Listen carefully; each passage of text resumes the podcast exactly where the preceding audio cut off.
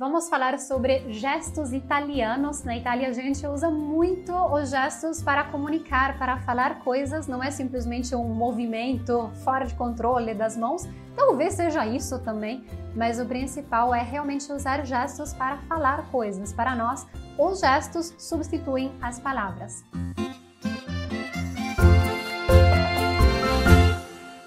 Meu nome é Giulia Nardini, eu sou italiana, moro atualmente no Brasil há quase nove anos. Descobri o Brasil quando comecei faculdade lá atrás na Itália, em Padova, e acabei me encantando por esse país maravilhoso é, que é o Brasil. Eu estou aqui para facilitar a sua vida quando estiver na Itália, porque, por exemplo, os gestos são, não estão exatamente na língua, mas são uma grande parte da cultura e da comunicação a comunicação humana não acontece tanto nas palavras, acontece no silêncio, no gesto, no movimento da mão, no olhar, nas escolhas de vida, nas roupas, acontece em muitos momentos e muitos fatores contribuem para uma boa comunicação, uma comunicação eficaz que faça com que você consiga fazer amizades, consiga passear na Itália, consiga viajar, consiga ter parcerias de trabalho e assim por diante. Gestos, com certeza o primeiro, que é o mais importante, é esse.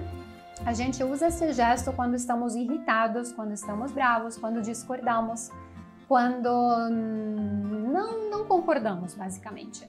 Então eu sugiro você não usar esse gesto, se possível, ou usar somente quando realmente estiver discordando do outro. E eu vejo algumas pessoas usando esse gesto no Brasil como se fosse uma brincadeira. E para nós não é uma brincadeira, para nós é um gesto negativo. Então ele faz sentido na frase correta. Basicamente ele significa: o que, que você está falando? O que, que é isso? O que, que está falando? E inclusive, se um italiano usar esse gesto com você, Preste atenção, porque significa que você fez alguma coisa para irritar, para incomodar. Ou às vezes ele simplesmente estava extremamente irritado.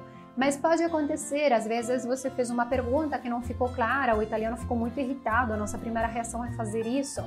E às vezes o turista, sem saber, acaba imitando e aí a gente fica extremamente bravo. Enfim, não use esse gesto se não for realmente para dizer que você está discordando do outro. Primeiro gesto. Segundo, isso daqui significa espaguete, isso significa gostoso, isso significa comida gostosa. Cuidado, porque aqui no meio da boca, tá? É aqui. Eu vi pessoas fazendo aqui, aqui, aí a gente não entende. É bem aqui. Meio da, da bochecha, na verdade. E isso significa louco. Então vamos lá. Louco, quando fazemos assim para uma outra pessoa, significa que você tá doido. Você não, não tá falando coisa com coisa, você tá louco. Você tá fora, fora, como que eles falam? Fora, fora da casinha. Da casinha? Da caixinha? Da casinha, né? Tá doido. Gostoso? Espaguete. O que, que você está falando? Antipático. Isso daqui significa antipático. Acho você muito antipático. Com manchas de caneta aqui, estava escrevendo textos para vocês. Estava preparando materiais agora de italiano pra, para vocês. Para o nosso blog, porque a gente tem um blog também que chama Itália da Júlia. Depois vai lá dar uma olhada, italiadajulia.com.br. Você é antipático, gostoso, comida gostosa, louco, fora, fora, fora da casinha. É... O que, que você está falando? Vamos embora. Vamos embora é assim. Um outro gesto para dizer louco é esse. Então, aqui é louco e aqui é antipático. Tipo, quando eu falo assim de alguém, é, eu, é como se eu não conseguisse digerir aquela pessoa. E o último que eu vou passar para você é estou bravo. Isso a gente faz muito. Significa tô bravo. Agora, a coisa engraçada é que quando fazemos isso, a gente não percebe, mas fazemos sem falar.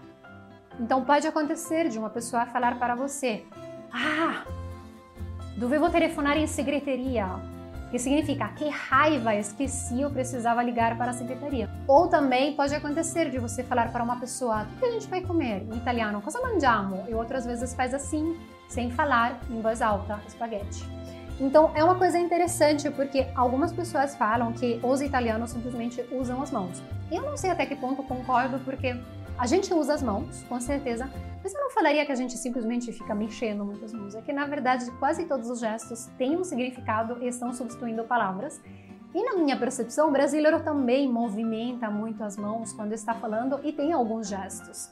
Por exemplo, um gesto que para mim foi gerou confusão no começo era esse porque isso em italiano não significa nada e vamos embora em italiano é assim em italiano. O gesto italiano é esse. Então eu diria que no Brasil também existem gestos e as pessoas usam as mãos. Talvez a diferença seja realmente que na Itália, eu ia dizer em italiano, os gestos italianos têm normalmente um significado e podem substituir palavras. Inclusive, se estiver na Itália e perceber que as pessoas estão fazendo gestos, tente perguntar o que significa. No lugar de imitar, pergunte o que significa. Costuma ser algo bastante interessante, porque às vezes fazemos sem nem perceber. Últimos, últimos dois gestos. Caro, isso daqui significa caro, e medo. Isso significa, está com medo, né? Me conte se valeu a pena.